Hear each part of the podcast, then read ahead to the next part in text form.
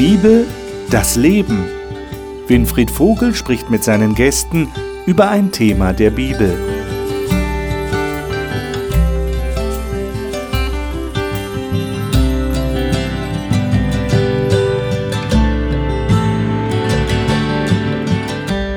Schön, dass Sie wieder dabei sind. Ich begrüße Sie herzlich zu dieser Sendung, zu dieser Talkrunde über die Bibel. Wir haben letzte Woche angefangen, über die Petrusbriefe zu sprechen. Aber eigentlich haben wir den Petrusbrief, den ersten, noch gar nicht aufgeschlagen, sondern wir haben letzte Woche über den Menschen Simon Petrus gesprochen und versucht herauszufinden, was sagen uns die Berichte der Evangelien über diesen Mann? Wer war er eigentlich? Wir haben etwas herausgefunden, das ganz interessant war. Und heute wollen wir beginnen mit dem Lesen des Petrus, des ersten Petrusbriefes selbst. Und ich möchte Ihnen an dieser Stelle einen, einen wichtigen Tipp geben. Der erste, eigentlich zwei. Der erste Tipp ist, versuchen Sie vor diesen Sendungen, bevor Sie unsere Sendung anschauen, immer schon vorzulesen. Das wäre in diesem Fall das erste Kapitel des ersten Petrusbriefes gewesen. Der zweite Tipp ist, wenn Sie jetzt dabei sind und vor dem Bildschirm sitzen, Holen Sie sich eine Bibel, schlagen Sie die Bibel auf, damit Sie mit uns gemeinsam den Text verfolgen können. Denn wir wollen tatsächlich versuchen, zumindest einige Verse aus diesem ersten Kapitel zu lesen und darüber ins Gespräch zu kommen. Und da ist es, glaube ich, ganz hilfreich, wenn man dann die Bibel selber schwarz auf weiß vor sich hat. Bevor wir mit dem Bibelstudium beginnen, stelle ich Ihnen noch die Gäste vor, die mit mir hier im Studio sind. Annika Loser-Grönroos ist Theologin und Beraterin und lebt mit ihrer Familie in der Schweiz. Sie engagiert sich in ihrer Kirchengemeinde und überregional für ihre Freikirche. Sie sagt, wenn ich mein Leben mit Gott lebe, dann weiß ich, dass ich genau dort bin, wo ich schon immer sein wollte. Vera Syring ist aufgrund einer persönlichen Glaubensentscheidung für Jesus Christus Pastorin geworden und arbeitet in Nordbayern. Sie sagt, die wunderbaren Erfahrungen, die sie mit Gott gemacht hat, ermutigen sie, nicht aufzugeben, sondern Gott weiterhin zu vertrauen. Johannes Weigmann ist im Rheinland aufgewachsen und lebt in Mainz. Sein Ruhestand ist von vielen ehrenamtlichen Aktivitäten geprägt, wie zum Beispiel Einsatz bei der Tafel, in der Flüchtlingshilfe und der Seniorenbetreuung. Er möchte gerne die Liebe Gottes an andere Menschen weitergeben. Günter Machel ist Pastor im aktiven Ruhestand und lebt in Süddeutschland. Er engagiert sich nach wie vor für seine Freikirche und ist auch in der Betreuung von Flüchtlingen tätig. Nicht nur beruflich, sondern auch ganz persönlich ist die Bibel Wegweisung Gottes für sein Leben. 1. Petrusbrief, Kapitel 1. Ich lade euch ein, dass wir das aufschlagen und mal die ersten beiden Verse lesen. Wir beginnen da, wo es anfängt. Wer von euch ist so nett und liest uns mal die ersten beiden Verse vor? Vera? Ja, fange ich an. Gerne. Petrus, ein Apostel Jesu Christi, an die auserwählten Fremden in der Zerstreuung in Pontus, Galatien, Kappadokien, Asien und Bithynien. Erwählt gemäßigt der Vorsehung Gottes, des Vaters durch die Heiligung des Geistes, zum Gehorsam und zur Besprengung mit dem Blut Jesu Christi. Gnade und Friede werde euch immer reichlicher zuteil. Mhm. Also hier werden mal die Adressaten angesprochen. An wen schreibt der Petrus überhaupt? Was schließt ihr aus dem, was er hier schreibt? Was würdet ihr sagen? Was sind das für Leute? Also hier in der Lutherbibel ist im Vers 1 der Begriff Fremdlinge, mhm. die verstreut wohnen in diesen Gebieten. Ähm, also die sind ursprünglich nicht aus diesen Gebieten. Mhm ähm, das sind Zugewanderte, ähm, Fremdlinge. Mhm. Sehr aktuell, heute sehr aktuell. Ja. Ja. Haben auch Zugewanderte in unseren Breitengraden. Aha. Und was könnt ihr noch erkennen? Ich denke, der Petrus will hier den Menschen Mut machen. Wenn man mhm. sich das vorstellt, man ist ein Fremdling in einem Land, wo man nicht herkommt, wo auch nicht so viele von der eigenen Kultur sind, dann freut man sich sicherlich über Botschaften. Und ich meine, das fasst hier Petrus ja im zweiten Vers zusammen, letztendlich die, äh, das Evangelium von Jesus Christus. Und ich denke, dass Petrus hier diesen Menschen einfach Mut machen möchte, dass sie nicht alleine sind.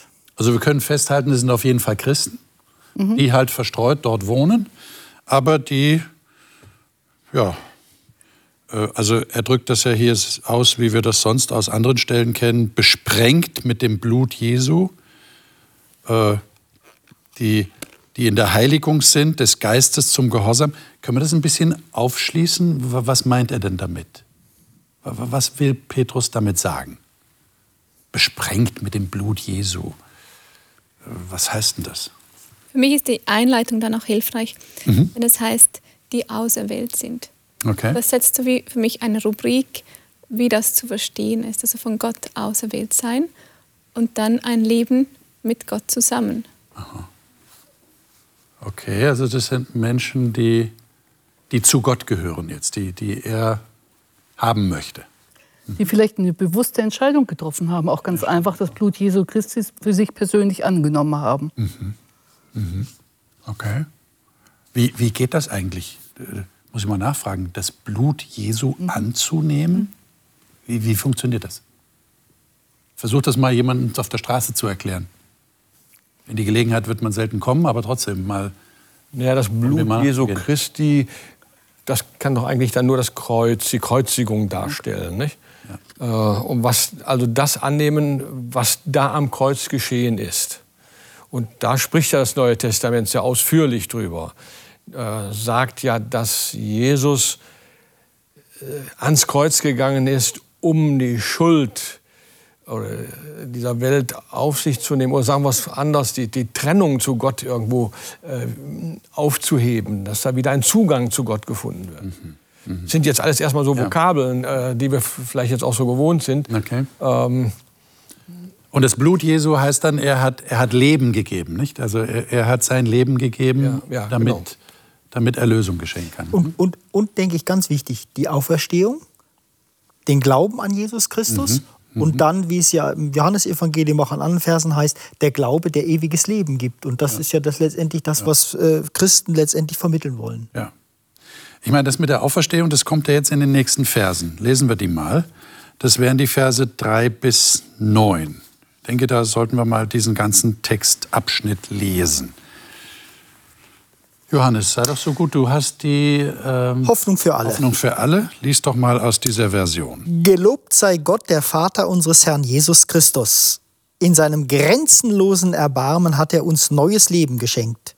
Weil Jesus Christus von den Toten auferstanden ist, haben wir die Hoffnung auf ein neues, ewiges Leben. Es ist die Hoffnung auf ein ewiges, von keiner Sünde beschmutztes und unzerstörbares Erbe, das Gott im Himmel für euch bereithält. Bis dahin wird euch Gott durch seine Kraft bewahren, weil ihr ihm vertraut. Aber dann, am Ende der Zeit, werdet ihr selbst sehen, wie herrlich das unvergängliche Leben ist, das Gott schon jetzt für euch bereithält. Darüber freut ihr euch von ganzem Herzen, auch wenn ihr jetzt noch für eine kurze Zeit auf manche Proben gestellt werdet und viel erleiden müsst so wird sich euer Glaube bewähren und sich wertvoller und beständiger erweisen als pures Gold, das im Feuer vollkommen gereinigt wurde. Lob, Preis und Ehre werdet ihr dann an dem Tag empfangen, an dem Christus für alle sichtbar kommt. Ihr habt ihn nie gesehen und liebt ihn doch. Ihr glaubt an ihn, obwohl ihr ihn auch jetzt nicht sehen könnt, und eure Freude ist grenzenlos. Denn ihr kennt das Ziel eures Glaubens, die Rettung für die Ewigkeit. Ich hatte ja in der, in der letzten Sendung schon darauf hingewiesen, dass, ähm, naja, Bibeltexte halt alte Texte sind. Und es nicht immer ganz so leicht ist, ähm, so die Brücke zu schlagen in unser Leben hinein. Ja? So, so nach dem Motto, was hat so ein altes Schriftstück mir heute zu sagen? Wieso ist das relevant? Jetzt dachte ich wieder daran, als wir diesen Text gelesen haben. Ähm, wie geht's euch mit diesem Text?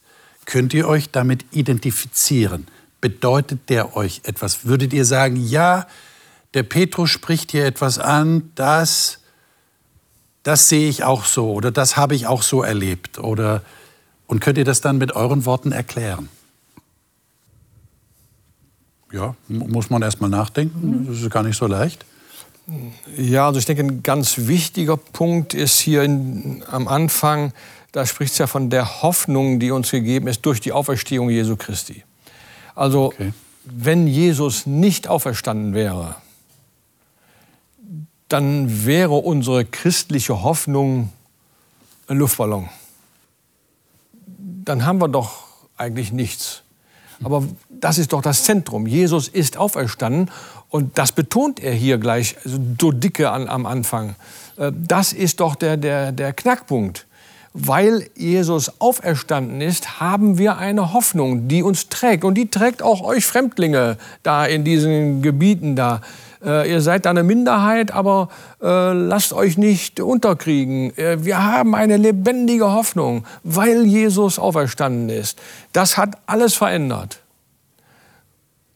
Und das, äh, das kann ich mir auch sagen. Also, äh, das ist auch Grundlage meines Glaubens. Wenn Jesus nicht auferstanden wäre, ja, dann, was bin ich dann?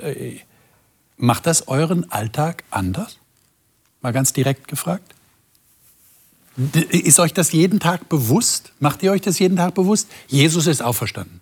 Sagt ihr euch das jeden Tag oder wisst ihr das einfach und sagt, ja, es ist selbstverständlich? Was macht das mit euch im Alltag? Also ich finde es für mich persönlich sehr interessant, wenn es irgend möglich ist, drehe ich jeden Morgen oder mittags meine Joggingrunde bei uns im Laubenheimer Ried, jetzt gerade die, Stör die ersten Störche, die schon angekommen sind.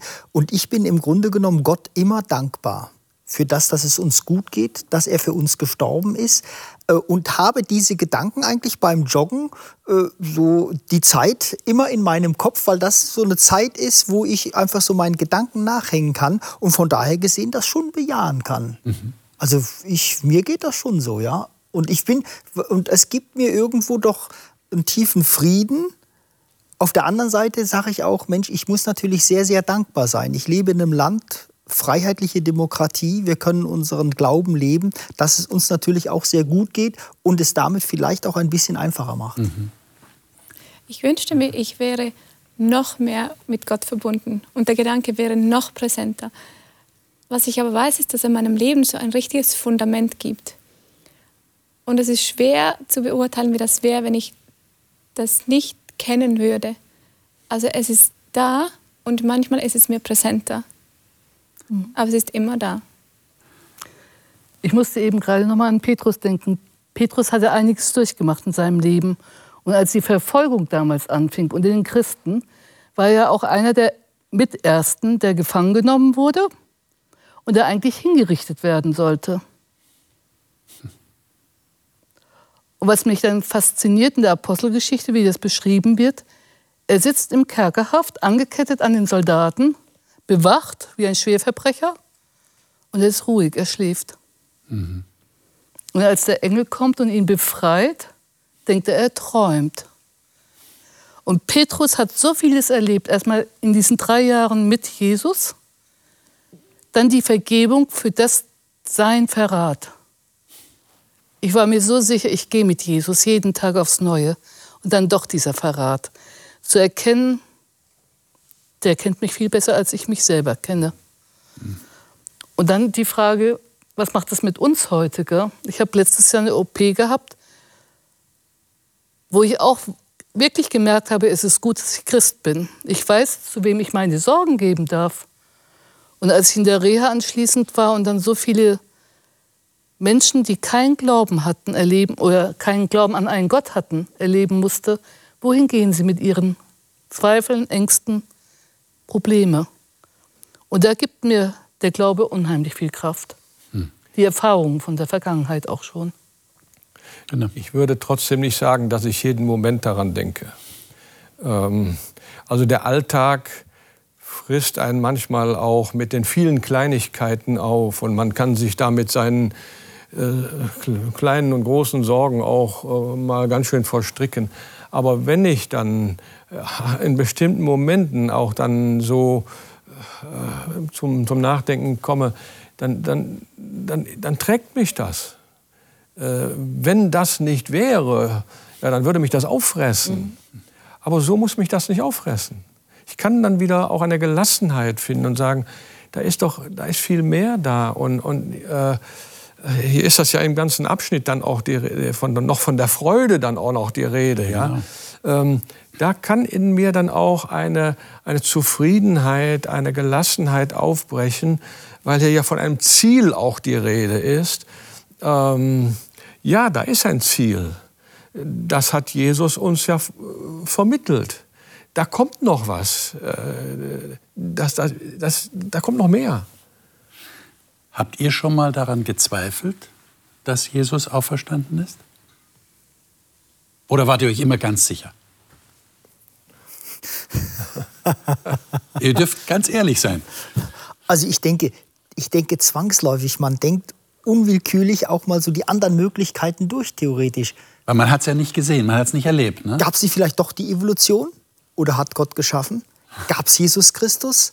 Ich meine, wir sind ja erstaunt in unserer Welt. Ich meine, die letzten 2000 Jahre in Europa waren ja doch sehr, sehr stark durch das Christentum geprägt, äh, dass man sagt, ja, das muss doch eigentlich gewesen sein. Und dennoch manchmal, na, ist vielleicht, hängt man vielleicht doch irgendwas an. So, so manchmal kommen mir schon rein theoretisch solche Gedanken und solche Zweifel. Ist das so? Aber du kriegst das dann immer gleich in den Griff wieder. Ich denke, dass ich das schon, also für mich ist dann doch so die, die, die fundamentale Grundlage, okay. Jesus Christus ist da und nee, das musst du zur Seite schieben und dann kriege ich auch wieder Ruhe und dann ist das auch okay. Ja. Also mir ist es in den letzten Tagen so gegangen, ähm, ich weiß nicht mehr den Anlass dazu, dass ich einfach mir das Universum mal so vorgestellt habe mit den Planeten. Da ist er durch die Nachrichten da gegangen, man hat da wieder neue Erden da entdeckt. Und in dem Zusammenhang war das wohl, dass ich mir dann gedacht habe, das ist ja unvorstellbar, das Ganze. Und äh, wo ist die Erde in diesem Ganzen? Da findest du ja noch nicht mal einen Punkt, wo die Erde ist. Mhm, mh. Und da, da hat sich Gott in zum Menschen begeben. Da komme ich dann an den Punkt gesagt, das ist ja Unglaublich, ne? unfassbar, ne? unfassbar. Ja. ja, ja. Äh, so klein macht sich Gott. Ja. Ähm, es ist nicht jetzt, weil du nach dem Zweifel fragst. Nein, da ist eher bei mir so der Punkt. So ein Staunen. Äh, das, das, kann ich gar nicht fassen. Äh, ich fang, wenn ich dann darüber nachdenken äh, anfange, ja, wie ist denn Gott oder wie, wie, wie, groß soll denn Gott sein? Wo ist da Gott? Und, äh, da komme ich so an die Grenze. Ähm, und gleichzeitig kommt aber auch dann wieder so dieser Gedanke, wenn ich das jetzt so, so sehe, dass Jesus hier Gott Mensch geworden ist, ans Kreuz gegangen ist, für uns auf diesem winzigen Planeten, ja, warum, warum hat Gott das so gemacht? Ähm, äh, ja. Eine Größe tritt da auf, dass ich eher ins Schweigen gerate, äh, als ins große Reden, ja. ja. Ich würde vielleicht gerne noch da ergänzen wollen. Ich habe ich hab ja Mathematik studiert und habe ein sehr interessantes Buch jetzt geschenkt bekommen, Die Entdeckung des Unendlichen. Und in der Mathematik rechnet man ja mit Zahlen, mit äh, Unendlichen, man rechnet mit Dimensionen, mit unendlichen Dimensionen, die durchaus eine Realität haben. Und das sind so Dinge, wo ich schon Schwierigkeiten habe, das sage ich mal zu verstehen. Und Gott ist noch so viel größer. Er ist außerhalb von Raum, außerhalb von Zeit. Mir hilft das, das Studium hilft mir zu begreifen, wie wenig wir Menschen im Grunde genommen eigentlich wissen. Und Gott ist so über allem, dass man einfach nur sprachlos sein kann im Grunde genommen. Und man da einfach auch gewisse Dinge glauben muss, die man als Mensch nicht beweisen kann. Jetzt redet ja der Petrus hier an dem Text von einem Erbe, das wir zu erwarten haben. Mhm. Ähm, an das man ja auch glauben muss, so wie an die Auferstehung von Jesus. Mhm. Ähm, was rechnet, womit rechnet ihr denn? Wie versteht ihr das? Ich finde später in dem Abschnitt ja. jetzt ziemlich gut äh, mit einem anderen Wort beschrieben. In dem Vers 9 heißt es, dass unser Glaube ein Ziel hat. Ja. Mhm. Das ist für mich schon hilfreicher und konkreter. Ich bin jetzt auf einer Reise und meine Reise hat tatsächlich ein Ziel. Welches Ziel hat sie? Ah, dieses Erbe, von dem er auch spricht dass ich einmal an dem Punkt sein darf, wo ich schon immer hingehört habe. Dort, wo ich nicht nur Glaube habe, sondern wo ich Gott begegnen kann, wo er so richtig zum Anfassen da ist, wo ich mich mit ihm austauschen kann. Hm. Und ihr seid euch alle ganz sicher, dass das kommen wird? Deine Frage zuvor war ja, habe ich schon mal daran gezweifelt? Ja. Auf jeden Fall. Ich glaube, das wäre fast unmenschlich, wenn ich noch nie daran gezweifelt hätte, ob es Gott tatsächlich gibt. Und für mich muss ich auch sagen, dass wenn ich so alle Karten auf den Tisch lege und mir alles anschaue, macht es für mich einfach mehr Sinn, dass Gott tatsächlich da ist und das, daraus wird dann so eine feste Überzeugung. Also ich bin mir ganz sicher, dass das mein Ziel ist, dorthin geht mein Leben. Hm. Und ich sehe das immer, wenn ich eben in der Natur unterwegs bin. Bei der Wiederkunft Christi gibt es keinen Probelauf. Das gibt es nur einmal. Und in den letzten 2000 Jahren waren immer Menschen da, die auf die Wiederkunft Christi gewartet haben. Das natürlich dann gewisse Dinge, ja, wird das überhaupt noch sein? Das haben sie vor 1000 Jahren geglaubt, vor 1500, vor 500 Jahren. Wird das irgendwas sein? Ja, und dann sage ich, Mensch, die 2000 Jahre, so viele Menschen, die gehofft haben, und es wird irgendwann eintreten. Wie gesagt, kein Probelauf, es kommt und es ist ein einmaliges Erlebnis. Hm. Das, ist, das sind so Gedanken, die mir kommen. Ich glaube schon, das wird irgendwann kommen. Ja. Jetzt steht ja bei mir in Vers 6, dass der Petrus einfach behauptet, dass die Leute, an die er schreibt, jubeln. Darin das ist jetzt das, worüber wir gerade geredet haben, dieses Ziel des Lebens, das Erbe, das wir erwarten. Darin jubelt ihr, die ihr jetzt eine kleine Zeit in mancherlei Versuchung betrübt worden seid. Jetzt denke ich an das, was du vorhin gesagt hast, Vera. Du hast gesagt, äh, vor einem Jahr hast du eine schwierige Zeit durchlebt mhm. und das hat dir aber geholfen. Darf ich dich fragen, ob du da gejubelt hast oder wie würdest du das verstehen? Jubelt man dann in so schwierigen Zeiten? Also gejubelt hatte ich nicht. Ich hatte eine Diagnose gehört. Meine Ärztin wollte da nicht weitergehen, aber als Arzthelferin früher wusste ich, was das bedeuten könnte.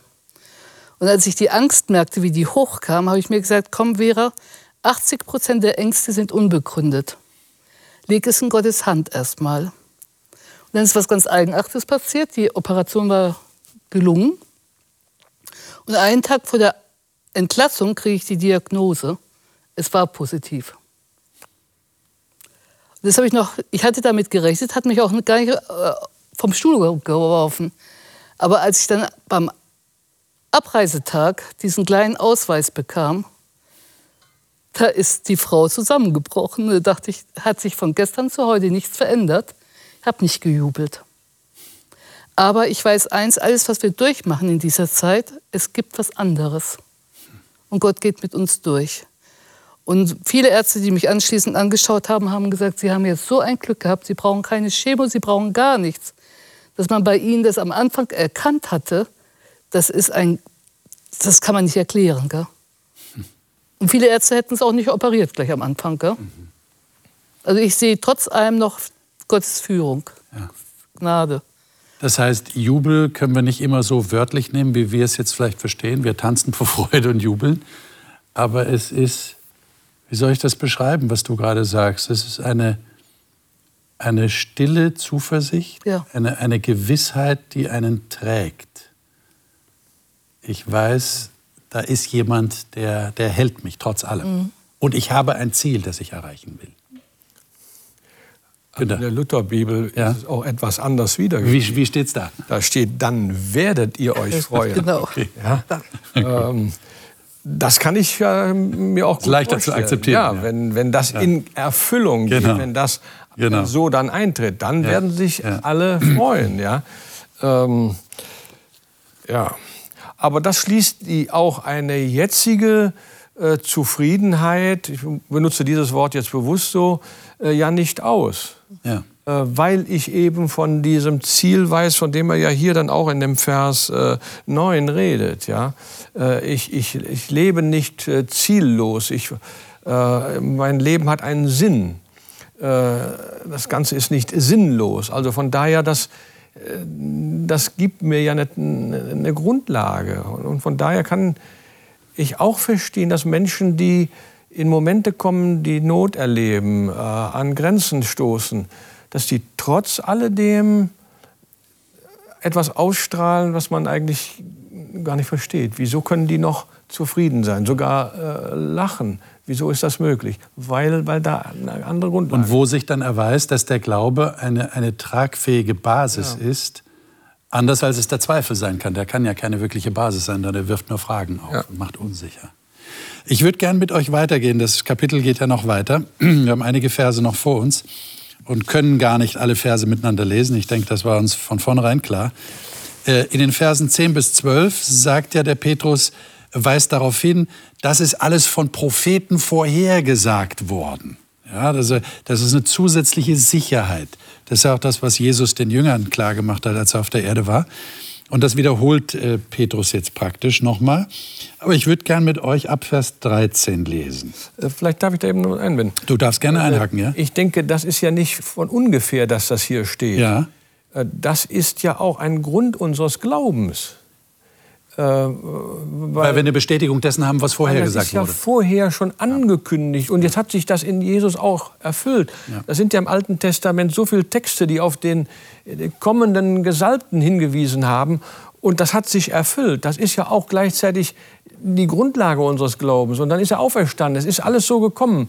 Äh, von daher, wir, wir, glauben ja nicht einfach so auf einen blauen Dunst hin, sondern äh, das hat eine Grundlage. Ja? Das ist ein Und deswegen dann die Frage nach dem ja, ja. Zweifel. Ja, genau. ja, man hat manchmal so diese Gedanken, aber dann sind ja das Grundlagen, äh, die wir heute auch mit unserem Verstand immer noch, noch, noch greifen können. Also von daher bei allem, was mal so an Unsicherheit vielleicht mal eintritt, das trägt dann. Und deswegen ja. schreibt er das wahrscheinlich ja. auch. Das ist doch die Grundlage hier. Ja. Wie an anderer Stelle ja in der Bibel steht, im Neuen Testament, wir haben eine Wolke von Zeugen. Also wir haben eine ganze Menge Leute, die vor uns gewesen sind und die uns bezeugen können, dass es tatsächlich so ist. Gut, ab Vers 13. Wer liest das mal? Annika, darf ich dich bitten, das mal zu lesen? Du hast, glaube ich, die Elberfelder. Mhm, genau. Bis wo? Bis 17. Bis 17. Deshalb umgürtet die Länder eurer Gesinnung Seid nüchtern und hofft völlig auf die Gnade, die euch gebracht wird in der Offenbarung Jesu Christi. Als Kinder des Gehorsams passt euch nicht den Begierden an, die früher in eurer Unwissenheit, in, in eurer Unwissenheit herrschten, sondern wie der, welcher euch berufen hat, heilig ist, seid auch ihr im ganzen Wandel heilig. Denn es steht geschrieben, seid heilig, denn ich bin heilig. Und wenn ihr den als Vater anruft, der ohne Ansehen der Person nach eines jeden Werk richtet, so wandelt die Zeit eurer Fremdlingschaft in Furcht. Hm. Könnt ihr mir das irgendwie erklären, was ihr darunter versteht, im ganzen Wandel heilig sein, so wie Gott heilig ist? Wie geht's euch damit? Zuerst kommt bei mir genau die Frage, wie soll das gehen? Ja. Und der nächste Gedanke ist dann so ein Aufatmen, weil ich weiß, ich kann mich auf Jesus verlassen, der genau das war. Heilig, okay. so wie Gott. Und weil er, so wie wir bereits ähm, miteinander besprochen haben, er stellvertretend gestorben ist, darf ich das für mich in Anspruch nehmen. Also ich muss diese Heiligkeit gar nicht aufbringen. Hm. Okay. Wie, wie funktioniert das dann, wenn ich zurückfragen darf, dass du das für dich in Anspruch nimmst? Das heißt, es bist nicht du, sondern es ist Jesus? Genau. Natürlich interessiert mich das, was er sagt. Jemand hat mal vor kurzem gesagt, ähm, ich halte mich nicht an das, was in der Bibel steht, sondern ich teile Gottes Meinung. Und das war für mich so eine gute Illustration. Genau, für mich ist Gott wie ein Vater und seine Meinung interessiert mich. Und deshalb versuche ich mein Leben danach auszurichten, was ich erkannt habe. Aber die ganze Verantwortung liegt nicht auf meiner Heiligkeit, sondern ich darf wissen, wenn es darum geht, ähm, werde ich einmal bei Gott sein, weiß ich, am Kreuz hat Jesus das für mich gemacht. Das heißt, ihr würdet gar nicht auf die Idee kommen zu sagen, mein Wandel ist jetzt heilig? Oder wie würdet ihr das ausdrücken? Güter, du lächelst. also, ich würde es auch nicht so ausdrücken, weil das wird bei dem anderen wahrscheinlich äh, falsch ankommen. Ja, genau. Ängste hervorrufen, oder? Das sind Vokabeln, die, die der Alltag einfach so, so nicht in sich hat. Ja. Okay. Äh, ich werde auch, auch, auch auch eher etwas zurückhaltend. Äh, mhm. Eigentlich müssten eher andere äh, beurteilen, wie, wie, wie sie das dann sehen. Ja. Ähm. Aber was ist denn damit gemeint? Was ist denn mit dem heilig eigentlich gemeint? Es ist doch nicht dieser Heiligenschein, Nein. wie manche Zeitgenossen glauben. Es ist einer, der so fünf Meter über dem Boden schwebt, den nichts anfechten kann, der keine Fehler mehr macht oder nur ganz selten. Es ist es doch nicht. Sondern es sind noch Leute, die, die mit beiden Beinen auf dem Boden stehen. Aber was heißt das dann, heilig zu sein? Wie Gott. Du sagst, es ist Jesus. Das bin ich gar nicht. Aber ich nehme es in Anspruch. Es ist, aber es verändert sich ja doch was in, in dir, in uns. Für mich gehört noch dazu, dass ich versuche, mein Leben zu öffnen, dass der Heilige Geist in mir wirken darf, dass er mich prägen darf. Hm. Okay. Und das verändert etwas? Das verändert mich, ja. Und das merkt, also ich, ich will jetzt nicht nur dich ansprechen, sondern es betrifft uns alle, das merkt ihr schon, dass sich da was ändert oder geändert hat. Ich würde Jein sagen. Jein? Jein. Äh, weil Jesus hat ja ein, ein Bild benutzt, ähm, ich bin der Weinstock, ihr seid die Reben und hat dann von Frucht auch gesprochen, die da wachsen soll. Und wenn etwas wächst, da entsteht zwar etwas, aber diesen Wachstumsprozess, den kann man nicht immer gleich äh, beobachten. Das ist, das ist nicht in Sekundenschnelle. Äh, das ist ein Prozess. Und das merkt man auch nicht immer an sich selber. So wie kleine Kinder auch nicht merken, wie sie wachsen. Aber manchmal tut es ihnen sogar weh, äh, dass die Knochen wachsen. Aber irgendwas tut weh. Also sie wachsen. Das ist ein Prozess. Ähm, die, Eltern, die Eltern merken dann, dass sie größer werden. Das, die Hose passt schon wieder nicht, ja? Äh, hat schon wieder gewachsen. Ähm, andere sehen das vielleicht eher. Aber jetzt lies doch mal den Vers 18. 18. Lies mal den Vers 18. Der Vers 18 sagt, denn ihr wisst, dass ihr nicht mit vergänglichem Silber oder Gold erlöst seid von eurem nichtigen Wandel nach der Väterweise.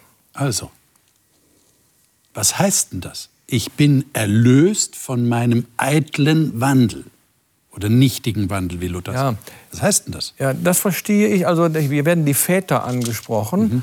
Und äh, wahrscheinlich jetzt die Väter aus des Volkes, mhm. äh, also die, die Vorfahren, die, die versucht haben, äh, etwas zu erreichen, indem sie alles genau befolgen, dass äh, die sehr gesetzlich äh, versucht haben. Die es selber machen wollten. Genau. Und, und, und, und das funktioniert eben nicht. Und ich glaube, dass das hier mit so einem, ja, mit diesen Worten nichtigen Wandel die Väter versucht haben, ja. äh, also, das ist ja auch angesagt, so, selbst schaffe ich das ja gar nicht. Äh, den Geist Gottes beschreiben, der in mir wirkt er führt mich dahin, dass ich einfach auch anders will. Nicht? Äh, dass mir plötzlich Dinge gar nicht mehr Spaß machen. Die, die will ich gar nicht mehr. Ja? Äh, brauche ich auch nicht mehr. Fehlen mir auch gar nicht. Äh, ich orientiere mich anders, weil mir ja, das, was Gott vermittelt, wichtiger wird. Und, und das, da verändert sich dann etwas. Ja? Was mir vorher wichtig war, ist plötzlich gar nicht mehr. Und ich vermisse es nicht. Aber das ist wichtig, der Hinweis, den du gibst, glaube ich, dass dieser eitle oder nichtige Wandel eigentlich dieses verkrampfte eigene Bemühen ist. Ja. Ich will es jetzt unbedingt richtig machen, aber das funktioniert ja. eigentlich nicht. Und ich sollte mich eher auf das verlassen, was Jesus bereits erreicht hat. Ja. Das ist es eigentlich, oder? Ja, dem kann ich folgen, ja. Ja, ja. Mhm. Ha, interessant. Also die Gefahr ist ja immer, dass man hier jetzt in so ein Leistungsdenken reinkommt mhm. und sagt, jetzt mhm. muss ich also hier heilig werden mhm. und jetzt muss ich das und das alles tun und wenn ich das nicht erfülle, dann ist nicht. Da dürfen wir das eben nicht vergessen, was er hier auch gesagt hat. Ähm, seid nüchtern und setzt eure Hoffnung ganz auf die Gnade. Ich meine, würde ich ja zurückfragen, was bedeutet das dann? Ja? Mhm. Setzt eure Hoffnung ganz auf die Gnade. Ja, kann ich mehr? Geht doch gar nicht mehr. Und das andere wäre, ich versuche mit eigenen Mitteln da jetzt was schön zu machen. Ähm, ja, natürlich, das hat ja Wirkung. Ja. Diese, die, die, Verbindung zu Jesus hat Wirkung. Verbundenheit mit Jesus, das ist nicht nur ein Wort. Das, das, da muss ja was leben und das verändert etwas. Und da kommt auch sehr stark wieder mit rein, das ist der auferstandene Christus. Ja. ja die, die, Hoffnung, die etwas bewirkt. Ja. Das ist auch der Titel unserer Sendung. Ähm, diese Hoffnung, die ich auf ihn setzen kann, weil er tatsächlich Erlösung bewirkt hat. Steht ja auch hier durch das Blut Jesu, ja, also durch die Kreuzigung, wie du schon erklärt hast, Günther. Äh, jetzt heißt es hier in äh, Vers 22, ich möchte gerne das noch lesen mit euch. Wir haben noch ein paar Minuten. Ähm, lesen wir doch mal diesen einen Vers, Vers 22. Johannes, vielleicht kannst du den noch mal lesen. Ihr habt euch nun der Wahrheit, die Christus brachte, zugewandt und habt ihm gehorcht. Darum seid ihr fähig geworden, einander aufrichtig zu lieben. So handelt auch danach und liebt einander von ganzem Herzen. Hm. So, hier haben wir das Stichwort Gehorsam. Hm. Wie kriegt ihr das jetzt auf die Reihe? Du hast gesagt, Gnade. Du hast gesagt, Jesus hat es getan und vollbracht. Jetzt spricht er hier, ihr seid gehorsam der Wahrheit. Äh, das kennen wir. Gehorsam, Gehorsam ist uns geläufig, oder? Kinder sollen gehorsam sein. Wir machen einfach das, was uns gesagt wird. aber ich denke, wir dürfen als freie Menschen frei darüber nachdenken. Wir haben die Möglichkeit, uns dagegen zu entscheiden. Ich würde es eher sagen, dass wir die Wahrheit erkannt haben ja. und dann aus freien Stücken folgen. Wie du das vorhin schon gesagt hast, viele Dinge, die einfach uninteressant sind, das, was, was man erkannt hat, dass das einem sehr hilfreich ist. Und daraus, was ja Petrus im zweiten Teil dann schreibt, die Liebe Gottes, dass wir den Menschen nicht nur, sage ich mal, das Evangelium bringen, Jesus Christus erlöst ist, sondern dass wir Menschen, gerade mir ist das sehr wichtig, Menschen helfen, denen es lange nicht so gut geht wie uns gerade jetzt in der aktuellen Situation, was Flüchtlinge angeht und so weiter und so fort. Also du würdest mit dem Petrus darüber diskutieren, ob das Wort Gehorsam da angebracht ist oder nicht? Das würde ich, das in jedem Falle. Tatsächlich. In jedem Falle. Also das Würdest würde ich dich trauen? Das. Würdest du sagen, Petrus, warum schreibst du da Gehorsam? Richtig, ja, genau. Das kann man. Würdest du sagen, warum drückst du das nicht anders aus? Richtig, genau. Ja, dann können Aber wir doch mal fragen, was meint er denn damit? also ich denke, das ist ein Spannungsfeld, okay. das uns ist ja gut so. immer wieder entgegentritt. Ja. Äh, also ich wehre mich auch dagegen zu sagen, wenn du äh, jetzt äh, Christ wirst, ähm, von der Freiheit eines Christenmenschen. Ja, genau. Dann äh, hat der Luther, Luther, sich auch sehr ausführlich ja. mit beschäftigt. Ja. Was heißt das dann? Kann ich dann einfach weiter so leben wie vorher. Ähm, es spricht ja hier auch, äh, gebt euch nicht mehr den Begierden hin, äh, mit denen ihr vorher verstrickt wart. Ja?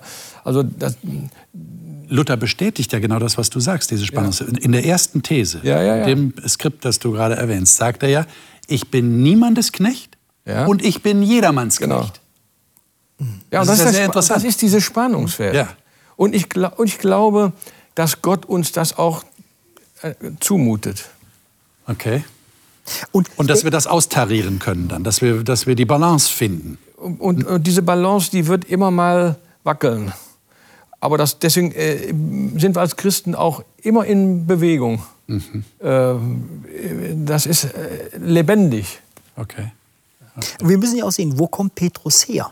Er kommt ja aus einem jüdischen Haus. Er hat ja, sag ich mal, eine jüdische Erziehung erlebt in dem Sinne und hat ja erlebt, sag ich mal, diese Gesetzlichkeit, was darf ich da und da tun und so weiter und so fort und hat ja doch einen riesen Sprung gemacht den wir oder sagt mal ich als Christ so nicht gemacht habe. Ich bin in einem christlichen Elternhaus aufgewachsen, habe das so aufgenommen. Für den Petrus war das, denke ich, damals schon. Wir hatten das ja beim letzten Mal eine äh, äh, tolle Wandlung, die er durchgemacht hat. Und dann hat er ja, sag ich mal, 30 Jahre wirklich Jesus Christus verkündet. Aber so ein paar alte Dinge sind halt eben womöglich auch noch hängen geblieben, die wir heute 2000 Jahre später sicherlich auch etwas anders ausdrücken. Also ich sage, für mich ist ganz klar, Jesus Christus schenkt Freiheit. Jesus Christus schenkt Liebe und wir müssen hier uns nicht verbiegen oder sonst irgendwas machen.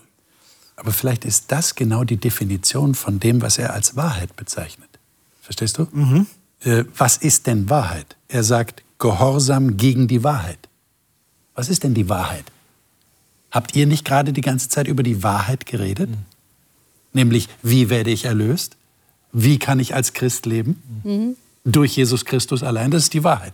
Und jetzt sagt der Petrus, dem seid ihr gehorsam geworden. Und wir kriegen sofort ein Problem mit dem Wort gehorsam. Damit meint er nichts anderes. Ihr seid genau dieser Wahrheit gefolgt. Die habt ihr angenommen. Und das ist ja genau das, was ihr solltet. Richtig, man, man würde es heute sicherlich vielleicht, noch vielleicht anders einfach, ausdrücken. Klar, wir haben bestimmte Empfindlichkeiten bei bestimmten Begriffen. Das ist einfach so. Mhm. Ja. Aber die müssen wir vielleicht gar nicht haben, wenn wir verstehen, was der Petrus eigentlich damit mhm. gemeint hat. Und jetzt kommt er tatsächlich zu dieser Bruderliebe. Das ist ja, finde ich ja interessant. Ist euch das auch aufgefallen? Durch den Gehorsam gegen die Wahrheit habt ihr eine ungeheuchelte Bruderliebe bekommen. Das ist für mich, das ist für mich das grundlegende Evangelium, die Liebe, die Jesus Christus uns gebracht hat, indem er Erlösung gebracht hat. Das ist, da hängt das Evangelium die Propheten an. Wir lesen das ja an, an vielen Stellen im Evangelium, auch im Alten Testament. Die Liebe ist ein ganz grundlegendes Fundament in dieser. Wir können uns das nicht verdienen, aber daran zeigt sich wirklich, ob wir die Wahrheit, ob wir die Wahrheit, ich nehme das jetzt mal so, wirklich gehorsam ja. sind, obwohl ich so nicht ausdrücken will. Und, und habt ihr festgestellt, dass sich bei euch was geändert hat im Verhältnis zu den Brüdern und Schwestern, müssten wir jetzt ergänzen? Hat sich da was verändert bei euch? Habt ihr das gemerkt, weil, weil ihr jetzt dieser Wahrheit folgt, ändert sich auch eure Beziehung zu anderen Menschen? Ist das so? Ich denke schon. Ich denke. Also ich Aber denke du bist ja nicht ganz sicher, Günther. Na, äh, Vollmundigkeit ist an der Stelle, glaube ich, nicht angebracht. Ähm, ich bin da eher äh, zurückhaltend, etwas zurückhaltend. sollen ja. andere da äh, eher darüber urteilen. Ähm, Jesus hat gerade die Bruderliebe als ein wesentliches Merkmal seiner Nachfolger genannt. Und äh, eigentlich müsste es auch damit in allen äh, Kirchen und Kirchengemeinden äh, so sein. Ja. Und ich sage hier sicherlich jetzt nichts äh, Falsches, dass auch äh, wir da in, immer noch wachsen müssen. Also auch da ja. spüren wir, dass das nicht immer so gelingt. Ja. Äh, dass da auch manchmal Dinge aus dem Ruder laufen und die Bruderliebe zum Fremdwort wird. Äh, und von daher bleibt auch dann auch für uns, die wir uns Christen nennen, dieses Wort hier gültig. Ja. Und wir müssen uns dann selbst wieder hinterfragen, ähm, wie ist das bei uns? Also wir stehen nicht über dem Wort hier, ja. äh, sondern das Wort. Lassen uns auch hinterfragen. Das davon. muss uns selbst hinterfragen. Genau. Liebe Zuschauer, wir sind leider schon am Ende unserer Diskussionsrunde angekommen. Und ich weiß nicht, wie es Ihnen geht. Äh, gerade mit diesem Punkt. Äh, haben Sie das gemerkt bei sich, dass sich da was verändert hat in Bezug auf andere Menschen, mit denen Sie zu tun haben? Wie ist es Ihnen mit diesem Studium gegangen? Noch einmal gebe ich Ihnen den, den Tipp, den gut gemeinten Tipp, lesen Sie den ganzen Text für sich und wenn Sie Fragen dazu haben, dann dürfen Sie die gerne schreiben. Gehen Sie einfach auf die Homepage, auch über Twitter oder Facebook ist es möglich, das wird alles eingeblendet, dass Sie eine Orientierung haben und, und stellen Sie uns die Fragen. Wir werden uns bemühen, soweit es uns möglich ist, diese Fragen auch zu beantworten oder eine gewisse Art von Diskussion mit Ihnen weiterzuführen, soweit es unsere Zeit erlaubt. Wichtig ist, sich mit dem Text zu beschäftigen und zu versuchen zu verstehen, was hat der Petrus tatsächlich gemeint und was hat das mit meinem Leben zu tun. Nächste Woche werden wir das Thema haben, alle sind Priester und Prediger. Das ist eine Erkenntnis, die, die Luther sehr wichtig wurde in der Reformation, viele hundert Jahre nachdem Petrus gelebt und geschrieben hat. Aber das ist ein ganz wichtiges Thema. Es gibt laut Petrus nicht eine bestimmte Kaste, das ist der Klerus und das sind die Oberen, sondern wir alle haben priesterliche Aufgaben. Was bedeutet das? Seien Sie gespannt. Ich bin auch gespannt, was wir hier mit den Gästen im Studio besprechen werden. Alles Gute Ihnen bis dahin.